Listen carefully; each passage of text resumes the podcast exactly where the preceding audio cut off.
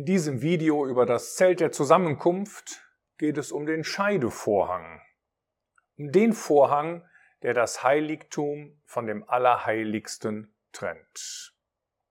Wenn wir uns noch zurückerinnern, in dem Heiligtum standen drei Gegenstände.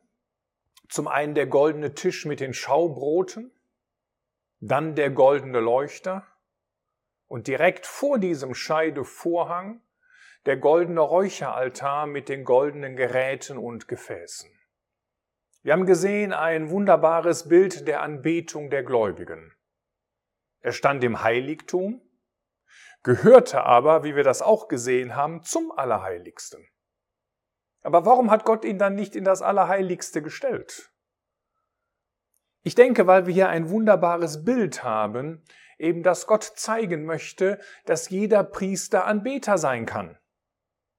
Aber das wäre nicht möglich, wenn er im Allerheiligsten gestanden hätte. Denn in das Heiligtum hat jeder Priester Zugang. Und so konnte er zu dem Räucheraltar treten. In das Allerheiligste durfte aber nur der Hohepriester einmal im Jahr. Das heißt, stünde jetzt dieser Räucheraltar in dem Allerheiligsten, dann hätte nur eine besondere Klasse der Priester, nämlich der Hohepriester, Zugang zu diesem Räucheraltar. Aber Gott möchte eben nicht zeigen, dass es in der heutigen Zeit nur eine besondere Gruppe von Gläubigen gibt, die anbeten können, sondern dieses Vorrecht steht jedem Gläubigen zu. Denn jeder Gläubige ist ganz klar Priester, wie wir das zum Beispiel in 1. Petrus 2, Vers 5 lesen können. Das heißt, durch das Sühnungswerk Christi ist dieser Zugang in dieses himmlische Heiligtum für alle Erlösten möglich, weil sie eben alle der Stellung nach Priester geworden sind. Und deswegen steht dieser Räucheraltar auf der einen Seite in dem Heiligtum, gehört aber auf der anderen Seite in untrennbarer Verbindung zu der Bundeslade. Alle diese Gegenstände und das werden wir bei der Bundeslade noch sehen, sprechen natürlich von Christus, wie schlussendlich alles in dem Zelt der Zusammenkunft irgendwie von Christus spricht oder mit Christus in Beziehung gebracht wird. Das Problem ist allerdings, in das Allerheiligste durfte man nicht so ohne weiteres. In das Heiligtum durften die Priester aus der Familie Aarons. Sie durften es immer betreten, aber nur barfuß, und sie standen bei ihrem Dienst noch im Sand. Es gab noch keinen Boden. Sie waren eben noch in der Wüste. Darum ist es ja auch ein Heiligtum, das man abbauen konnte und wieder aufbauen konnte. Das änderte sich erst, nachdem sie im verheißenen Land waren und Salomo den Tempel gebaut hatten, hatte. Dann plötzlich gab es nicht mehr Sand als Boden, denn das spricht nicht von der Wüstenreise, dass sie dort im verheißenen Land gewesen sind, sondern sie standen auf einem festen Boden in dem Tempel. Das heißt, der Boden änderte sich, wenn man ähm, ähm, das Heiligtum, das Zelt der Zusammenkunft in der Wüste mit dem Tempel in dem verheißenen Land in Jerusalem vergleicht. Aber etwas blieb noch, und das war der Scheidevorhang. Der Scheidevorhang war auch noch in dem salomonischen Tempel vorhanden, der auch dort das Allerheiligste und das auch dort die Maße eines Würfels hatte. Es handelt sich also um einen vollkommenen Raum, denn Länge und Breite und Höhe waren gleich groß. Es spricht also wirklich dort von dem, von dem Wohnort Gottes, der eben das, das Allerheiligste von dem Heiligen trennt. Das war natürlich von Gott so geplant, denn alle diese Dinge, die dort in Verbindung mit dem Zelt der Zusammenkunft und auch mit dem Tempel stehen, das sollten Abbilder der Dinge in den Himmeln äh, darstellen, wie das Hebräer 9, Vers 23 sagt. Also es gibt diesen Scheidevorhang, der im Hebräerbrief in Kapitel 9, Vers 3 als der zweite Vorhang bezeichnet wird. Denn es gab noch einen Vorhang bei dem Heiligtum. Das war allerdings der Eingangsvorgang, Vorhang, dass man von der, von dem Vorhof des Zeltes der Zusammenkunft in das eigentliche Heiligtum gehen konnte. Aber es gab dann eben diesen Scheidevorhang, diesen trennenden Vorhang, der eben in Hebräer 9 noch als der zweite Vorhang bezeichnet wird. Und das wird ein Vorhang sein, der einmal verschwinden wird, doch darauf werde ich gleich noch eingehen. In das Allerheiligste durfte also nur der Hohepriester und nur er und nur einmal im Jahr hineingehen. Und zwar an dem großen Versöhnungstag schritt er ganz in weiße Leinen gekleidet durch den Vorhang in diese Wohnung Gottes. Dort stand die Bundeslade mit dem Sühnedeckel, die ebenfalls ein Abbild des Thrones Gottes war, der zwischen den Cherubim thront. Und durch ihre Bestandteile, Akazienholz, was mit reinem Gold inwendig und auswendig überzogen war, eben bildete sie zugleich Christus vor, wie er als Mensch hier auf dieser Erde Gottes Heiligkeit und Gerechtigkeit vollkommen offenbart hat. Israel, dem Volk an sich, blieb der Blick ins Allerheiligste und damit auf die Bundeslade, die hinter diesem Vorhang stand, natürlich versagt. Nicht nur während der Wüstenreise, auch im Tempel. Und sogar als die Gegenstände der Stiftshütte durch die Wüste transportiert werden mussten, wurde gerade auf die Bundeslade ein Vorhang und weitere Decken gelegt, so dass sie ständig verdeckt blieb. Das heißt, dieses wunderbare Vorbild auf Jesus Christus war in jener Zeit äh, gar nicht richtig offenbart. Zwar durfte einmal im Jahr der Hohepriester in dieses Allerheiligste hineintreten, um das Blut des Sündopfers auf diesen Sühndeckel zu sprengen. Aber wir dürfen eins nicht vergessen. Der Leuchter stand im Heiligtum und nicht im Allerheiligsten.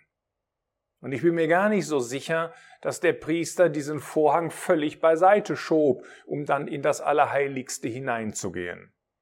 Ich habe eher das Gefühl, dass er durch diesen Vorhang ging, der sich anschließend wieder mehr oder weniger schloss und er dann das Blut auf diesen Sühndeckel sprengte. So blieb also auch für den Hohepriester die Bundeslade mehr oder weniger noch verborgen. Und später sagt sogar Salomo, der ähm, ähm als er den Tempel erbaut hatte, in, in 1. Könige 8, Vers 12, dass der Herr selbst gesagt hatte, dass er im Dunkeln wohnen wolle. Wir haben also im Alten Testament herrliche Hinweise auf den Herrn Jesus, aber einige dieser Hinweise waren sogar für das Volk und für die Priester des Volkes äh, schlichtweg verborgen, weil ihnen nicht die Möglichkeit bestand, äh, dort hineinzugucken oder es überhaupt geschweige denn zu sehen, weil es mit Decken auch während der Reise, während des Transportes durch die Wüste mit Decken verhüllt gewesen ist. Dieser Scheidevorhang, der dort zwischen dem Heiligtum und dem Allerheiligsten hängt, ist ebenfalls ein Bild von dem Herrn Jesus. Wir wundern uns vielleicht, ich habe das eben schon gesagt, dass all diese Gegenstände, Gegenstände irgendwie von Christus sprechen. Ja, das liegt daran, dass wir so viele herrliche Seiten dieser einzigartigen Person haben, dass ein Vorbild überhaupt nicht ausreichen würde, um diese Person nur annähernd darzustellen und zu beschreiben, äh, was sie in sich wirklich ist. Es sind alles nur Schatten von der Wirklichkeit und sogar die Summe aller dieser Vorbilder, die wir haben, sind nur ein Schatten von der herrlichen Person des Herrn Jesus aber dass das Ganze von dem Herrn Jesus spricht. Auch dieser Scheidevorhang, das finden wir im Hebräerbrief in Kapitel 10.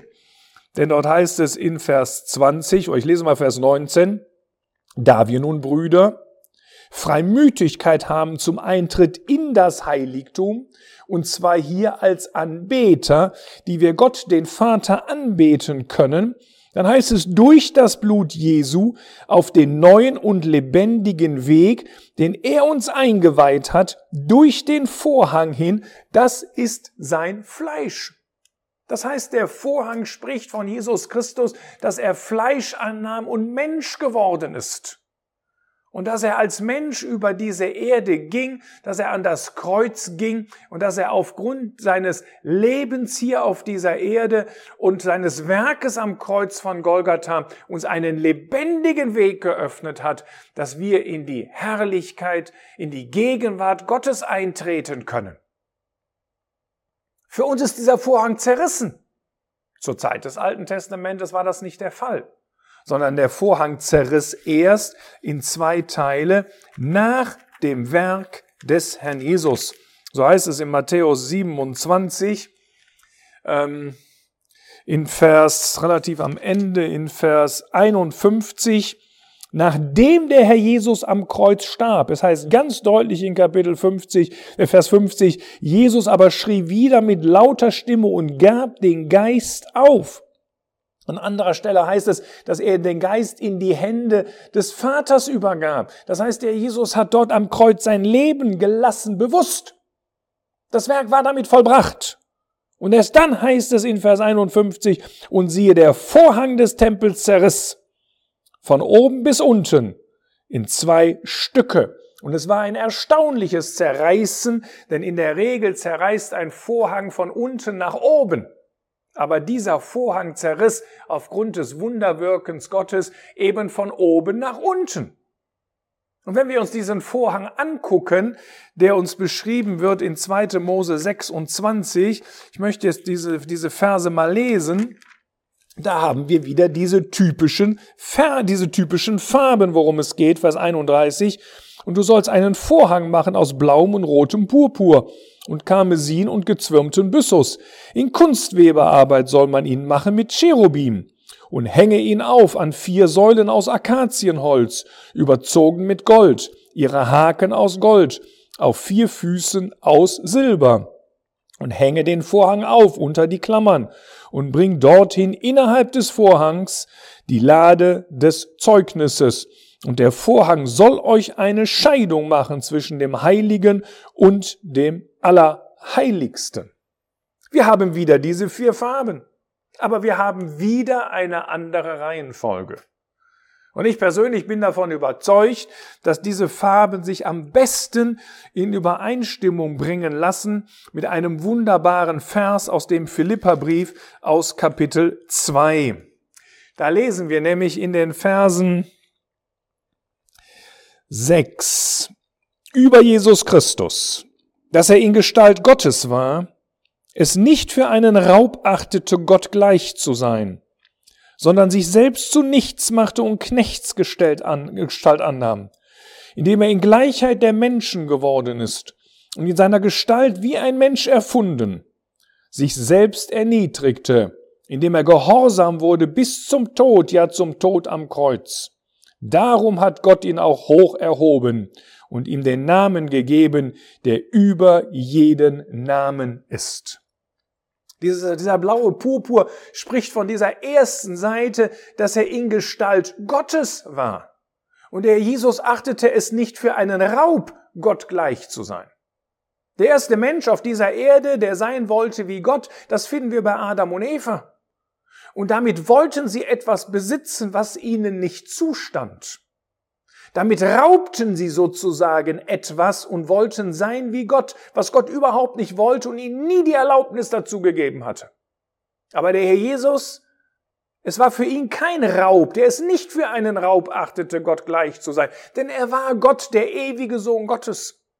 Und diese Stelle macht das völlig klar, dass der Herr Jesus von, von Urzeiten her Gott gewesen ist dass er hier auf dieser Erde Gott war und dass er nie aufhörte, Gott, Gott zu sein. Aber da nahm er Knechtsgestalt an. Das heißt noch einmal, er hat nicht aufgehört, Gott zu sein. Er war Gott als Mensch auf dieser Erde. Auch als er der vollkommene Diener war. Er war nicht der Diener von Menschen, er war der Diener Gottes, aber er nahm Knechtsgestalt an und davon spricht dieses Karmesin. Und dann hast du es weiter hier im Philipperbrief, dass er wie ein Mensch erfunden wurde und davon spricht dieses Byssus, diese Farbe weiß, von seiner vollkommenen Reinheit, von seiner Sündlosigkeit als Mensch, wie er über diese Erde ging. Dann haben wir diesen roten Purpur, dass der Jesus gehorsam war bis zum Tod, was darin endete, dass er anschließend hoch erhöht wurde von seinem Gott und Vater. Er war der Unvergleichliche, der einen Namen bekommen hatte, der über jeden Namen war. Aber dann gab es auf diesem Scheidevorhang wieder diese Cherubim. Und hier sicherlich in der Bedeutung, wie damals auch in 1. Mose 3, Vers 24, der Eingang ist versperrt. Es gibt eine Trennwand zwischen dem sündigen Menschen und Gott. Dieser Scheidevorhang, der das Heilige von dem Allerheiligsten trennte. Und der Einzige, der diesen Vorhang beseitigen konnte, das war der Herr Jesus, der Mensch geworden ist durch sein Leben und Sterben hier auf dieser Erde. Das heißt, diese Trennwand, die wurde erst durch das Opfer des Herrn Jesus am Kreuz entfernt. Als Gott seinen Sohn am Kreuz richtete, also während der letzten drei Stunden, während der Stunden der Finsternis, wo sich das erfüllte, was im Propheten Sacharja 13, ich meine Vers 7 steht, Schwert erwache gegen meinen Hirten und gegen den Mann, der mein Genosse ist, spricht der Herr der Heerscharen. Der Vorhang zerriss und der Glaubende hat wieder vollen Zugang zu Gott. Dieser Zugang war versperrt nach dem Sündenfall durch Adam und Eva. Und diese, diese Trennung, diese Sperrwand, die dort aufgerichtet wurde, dass man nicht in den Garten Eden konnte. Der blieb die ganze Zeit über bestehen, bis der Herr Jesus dieses wunderbare Werk vollbracht hat. Und so ist auch der zerrissene Vorhang ein Bild von Christus.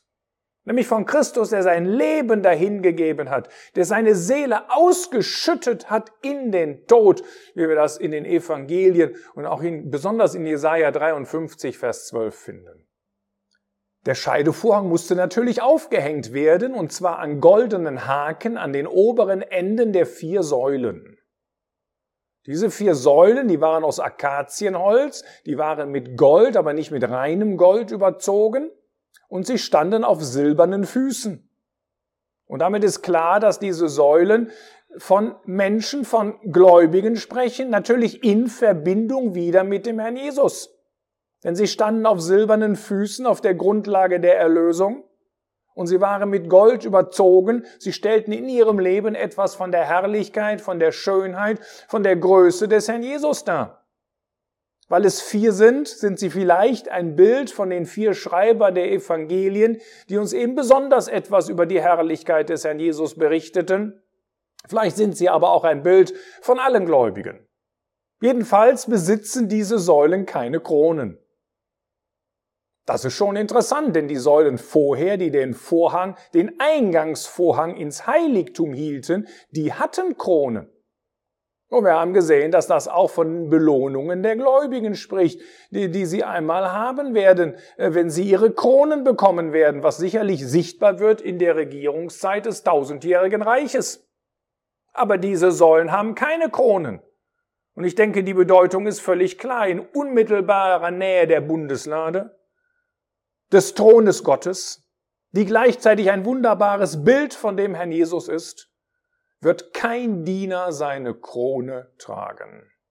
Offenbarung 4 macht das völlig deutlich im Neuen Testament, äh, vielleicht ab Vers 8. Da heißt es, ab Vers 9, und wenn die lebendigen Wesen Herrlichkeit und Ehre und Danksagung geben werden dem, der auf dem Thron sitzt der da lebt von Ewigkeit zu Ewigkeit, dann werden die 24 Ältesten niederfallen vor dem, der auf dem Thron sitzt und den anbeten, der da lebt von Ewigkeit zu Ewigkeit und werden ihre Krone niederwerfen vor dem Thron und sagen, du bist würdig, o unser Herr, unser Gott. Vielleicht ein Bild davon, von dem, was einmal in der Zukunft geschehen wird. Auch wenn wir die Gläubigen in dem Haus des Vaters sein werden, die Gläubigen der Gnadenzeit, wenn wir dort sein werden, wo direkt der Herr Jesus ist, in unmittelbarer Nähe, wenn wir an genau dem gleichen Ort sein werden, dann wird es immer noch einen gewaltigen Unterschied geben zwischen ihm und uns. Und so sagt der Herr in Johannes 17 selbst, dass die Gläubigen ähm, ich will das lesen, Johannes 17, Vers 24. Vater, ich will, dass die, die du mir gegeben hast, auch bei mir sein, wo ich bin. Wir werden bei ihm sein, in seiner unmittelbaren Gegenwart. Und trotzdem gibt es einen gewaltigen Unterschied zwischen ihm und uns, damit sie meine Herrlichkeit schauen, die du mir gegeben hast, denn du hast mich geliebt vor Grundlegung der Welt. In seiner Gegenwart wird niemand von uns noch seine Krone weiter tragen. Wir werden sie niederwerfen vor ihm und werden ihn bewundern und ihn bestaunen und ihn anbeten, der eine so herrliche, eine so einzigartige Person gewesen ist, und werden dort in seiner Gegenwart ihn vollkommen und den Vater anbeten.